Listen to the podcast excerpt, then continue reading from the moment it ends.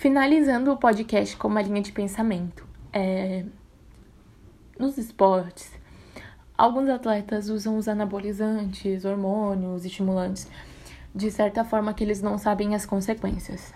Por influências dos colegas de equipe ou do treinador que entende as regras, mas é uma pessoa de caráter duvidoso e acaba colocando em risco a vida dos seus jogadores e seus atletas.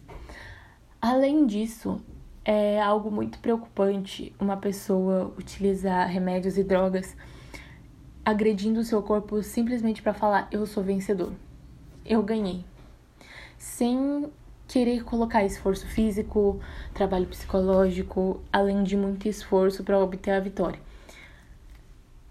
É necessário que as associações esportivas elas invistam bastante em exames, principalmente, e apoio psicológico para os jogadores, atletas, porque é cada vez mais comum que isso aconteça.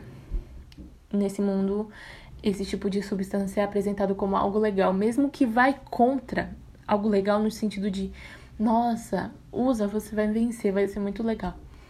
Embora vá contra os princípios de muitos jogos. Como citado naquela série, o rugby tem diversas, diversas, diversas, diversas, diversas, diversas regras e também tem diversos princípios.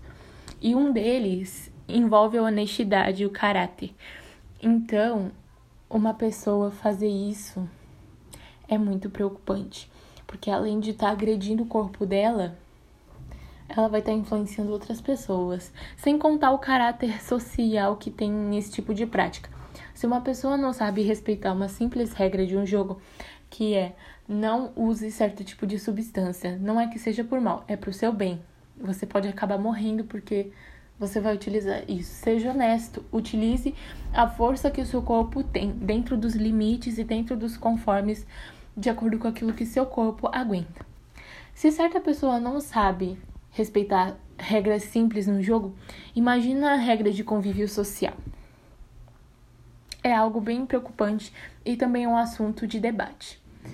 Finalizo aqui esse podcast e boa tarde, boa noite, bom dia, seja lá o horário que você estiver escutando.